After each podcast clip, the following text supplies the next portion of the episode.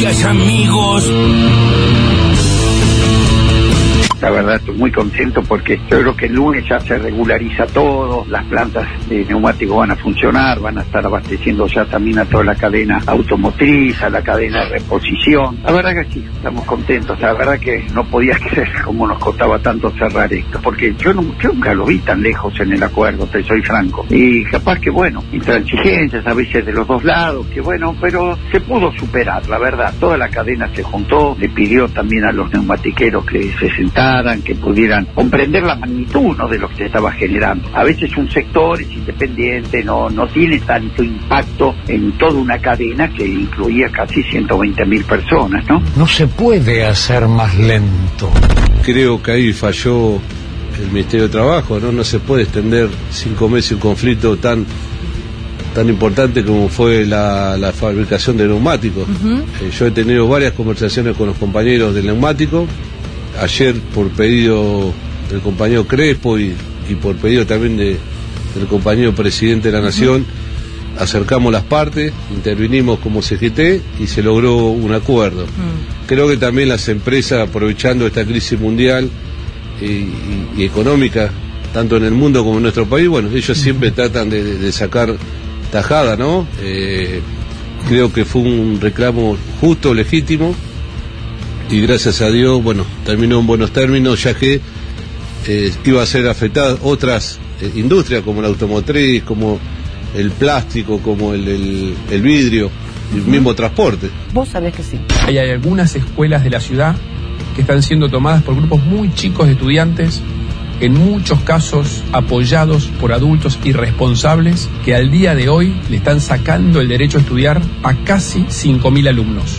Y yo quiero enfatizar esto, no vamos a dialogar con los que anulan el diálogo. Con las escuelas que volvieron a su actividad habitual, retomamos el diálogo, pero con los que mantengan las tomas, vamos a ser inflexibles. No hay diálogo ante la extorsión. No vamos a permitir que pequeños grupos marquen el ritmo de la educación en la ciudad de Buenos Aires. Y los padres que alientan, que apoyan a los chicos en estas medidas violentas van a tener que hacerse cargo del daño que sus hijos están provocando. Rati, Cana, Cobani, Yuta, Ortiva, Vigilante, Botón, Gorra. La educación está todo perfecta de ninguna manera. Lo que pasa es que mostramos con, realidades y con, acciones concretas que vamos eh, por el camino de ir solucionando los problemas eh, efectivamente. y me parece que claramente, siempre, siempre eh, se hacen los guapos, pero con pibes de 16 años, no con los poderosos. nunca lo vemos enfrentar a los sectores de poder. Cagado de miedo. Dijeron que iban a hacer un intercambio de idioma con, clientes del hotel y, y la verdad llegaron y, las actividades fueron completamente distintas. Eh, no que sean malas en sí, pero no era lo que se prometió. Y, ¿Qué actividades les hacían hacer?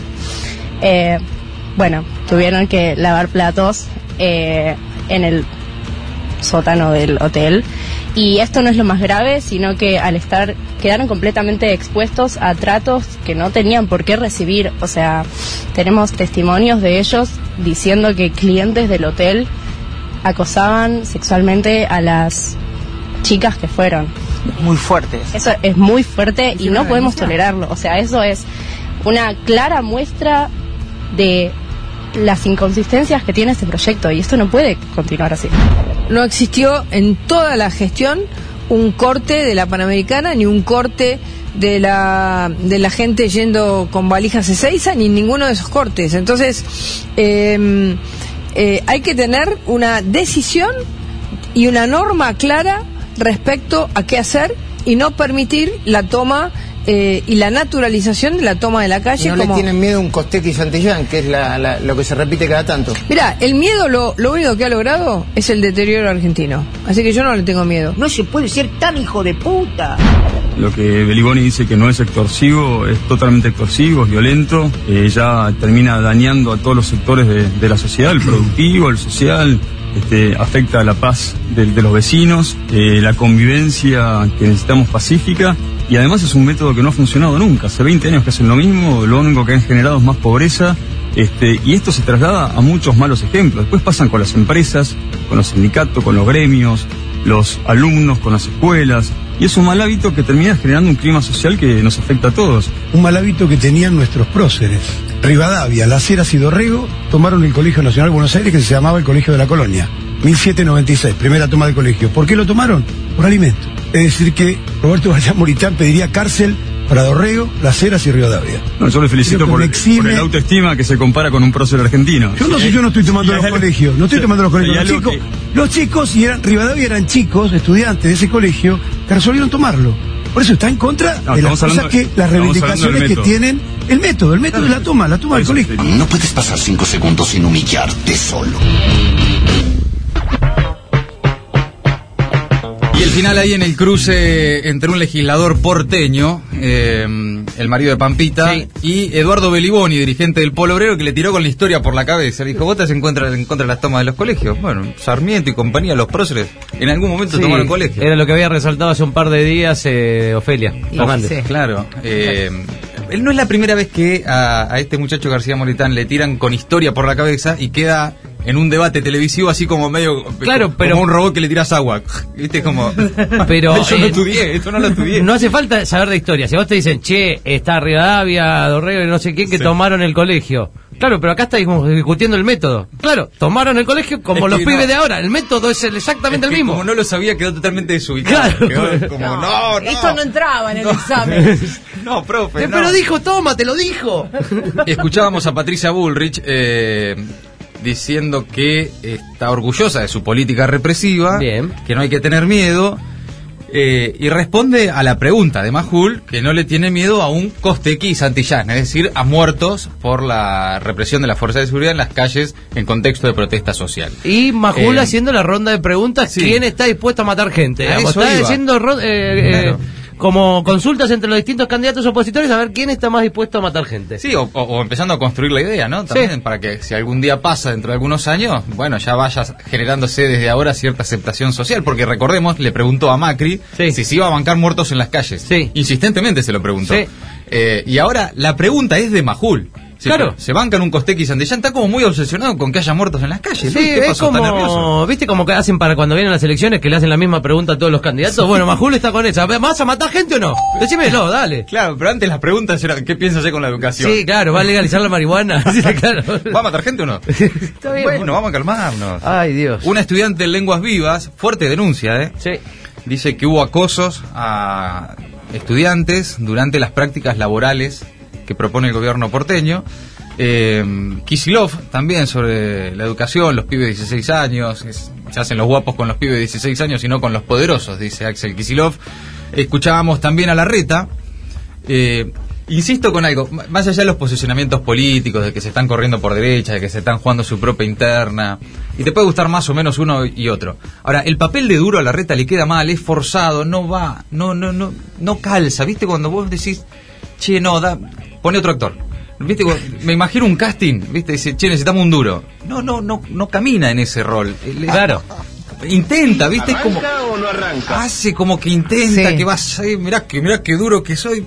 Pero no, no. Sí, eh, pero ot- otra vez está armando ahí acá un caldo de cultivo Sí, rarísimo. Vimos gente ahora en, en, enervada puteando a los pibes tomando el colegio, claro. o sea, gente de la calle. Bueno, lo que Peligrosísimo, sí. Bueno, Uno de los debates la verdad que es re peligroso lo que está pasando. Que fue justamente uno de los debates post atentado a Cristina, cómo se generan los climas, Bueno. cómo se van generando los contextos para que luego ocurran cosas.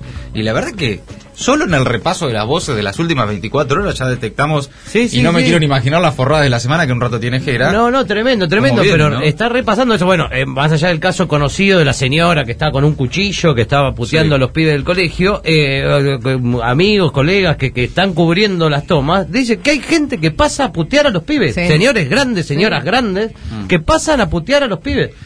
Qué impresionante, un ¿no? tipo escupiendo, escupiendo a una, a una pibita, o sea, está, es, un- es, es una locura lo que está pasando. Sí, eh. sí, sí, sí, hay que advertirlo eso. Bueno, todo eso entre las voces del día, ahora las noticias en maldita suerte. Era hora. Economía destinará 75 mil millones de pesos para el bono de ayuda social con parte de lo recaudado por el dólar soja. El alerta de la vicepresidenta en las últimas horas sobre la necesidad de una intervención más activa del Estado en el control de precios y en especial para lanzar una ayuda que asegure la alimentación de quienes se encuentran por debajo de la línea de indigencia generó una reacción en el gobierno. Y este viernes el ministro de Economía, Sergio Massa, difundirá los resultados, por un lado, de la liquidación de divisas del agro y también adelantará cómo será la ayuda social que se va a distribuir con parte de esos recursos, tal como había prometido cuando se anunció el dólar soja. En economía aseguraban, según publicó el Destape, que había estado todo conversado, que Massa estuvo en contacto tanto con Cristina como con Máximo Kirchner durante ese miércoles que le tocó exponer en diputados para defender el proyecto de presupuesto de escaleras y ascensores. En julio los salarios volvieron a perder contra la inflación. Aumentaron 5,5% mensual contra un incremento en los precios del 7,4%. El salario acumula una suba del 41,8% en lo que va del año, también por debajo de la inflación acumulada, que es del 46,2%. De esta manera, los trabajadores públicos lograron incrementar con un margen importante el poder adquisitivo del salario y quedaron cerca de la inflación. Los empleados privados quedaron casi dos puntos porcentuales por debajo de la suba de precios de ese periodo y los trabajadores en negro fueron obviamente los más perjudicados, ya que el valor de sus remuneraciones quedaron muy debajo del aumento inflacionario en el último año. A los caños.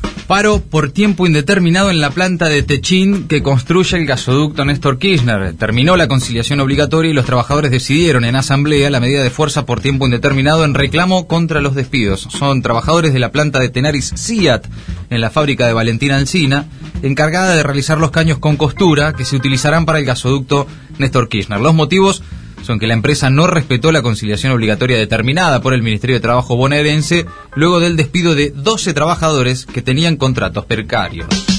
Arriba las gomas. Tras cinco meses de negociaciones, el sindicato y las empresas de neumáticos llegaron a un acuerdo. El ministro de Trabajo, Claudio Moroni, los representantes del SUDNA y las compañías estuvieron reunidas hasta pasadas las 4 de la madrugada. Se acordó un aumento adicional del 16% para el periodo paritario 2021-2022 que cerró en julio. Además, acordaron un aumento del 63% para el periodo 2022-2023 más un 10% adicional en julio una vez cerrado el próximo año paritario. Y además, un bono de 100 mil pesos. Las tres plantas productoras de neumáticos habían decidido frenar su actividad desde el último fin de semana. Si me mandan al banco voy contento. Los empleados bancarios acordaron un aumento del 94%. En la reapertura de las paritarias lograron un 34 más de aumento por encima del 60 que ya tenían consensuado en mayo. El gremio, atención, con ese número puede convertirse en referencia, ojalá, para el resto de las negociaciones salariales. También el gremio de aceiteros activó la revisión de sus paritarias con la intención de llevar el salario inicial del sector por encima de los 200 mil pesos a los aprietes pelados. Toma de escuelas. La reta rechaza el diálogo y apuesta a la persecución. El jefe de gobierno porteño ratificó su ataque contra los adolescentes que reclaman por la mala calidad de las viandas, por problemas edilicios y contra las pasantías no remuneradas. La reta dijo que van a ser inflexibles y mezcló la protesta estudiantil con grupos pseudo mapuches con la extorsión del sindicato del neumático y con el kirchnerismo que intenta anular las pasos. Todo eso en una misma bolsa. Por otro lado, la secretaria de la Secretaría de Derechos Humanos de la Nación exigió que se retire la policía de la puerta de las escuelas porteñas. El área que preside Horacio Pietragala presentó un habeas corpus preventivo por considerar que la presencia de los agentes constituye una amenaza a la libertad personal de los estudiantes. Hay al menos 13 colegios porteños tomados por estudiantes. La causa Tortuga. Cristina reclama celeridad en la investigación del atentado en su contra. En una presentación ante la jueza María Eugenia Capuchetti, la querella de la vicepresidenta pidió medidas urgentes para profundizar la pesquisa y seguir pistas no exploradas. Estamos ante una causa de enorme relevancia institucional y ante un tipo de delito para cuya investigación el tiempo es clave, es lo que advierte el escrito de los abogados de Cristina. En las últimas horas fueron allanadas las viviendas y secuestrados los dispositivos electrónicos de dos allegados a uno de los detenidos, Gabriel Carrizo, con quien intercambiaron mensajes sospechosos.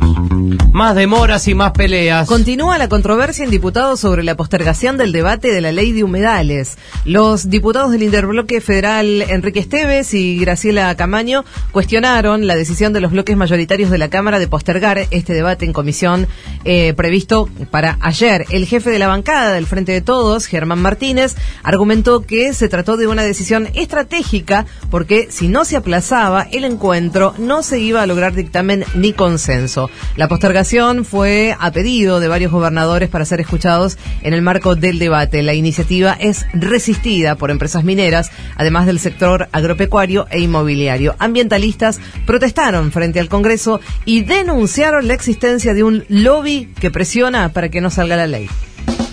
Putin le sacó un cacho de país a Zelensky. Así es, Vladimir Putin, el presidente de Rusia, acaba de firmar este viernes la anexión de cuatro regiones de Ucrania que se encuentran bajo control militar ruso y donde fueron celebrados referendos de adhesión en el transcurso de la última semana. La iniciativa fue condenada por Estados Unidos y la Unión Europea, que la consideran una violación flagrante de los derechos de Ucrania. Ese proceso tampoco recibió, al menos no por ahora, el apoyo explícito de los principales aliados de Rusia, como por ejemplo China o la India. Por su parte, el presidente de Ucrania, Vladimir Zelensky, afirma que Ucrania pedirá formalmente su adhesión acelerada a la OTAN.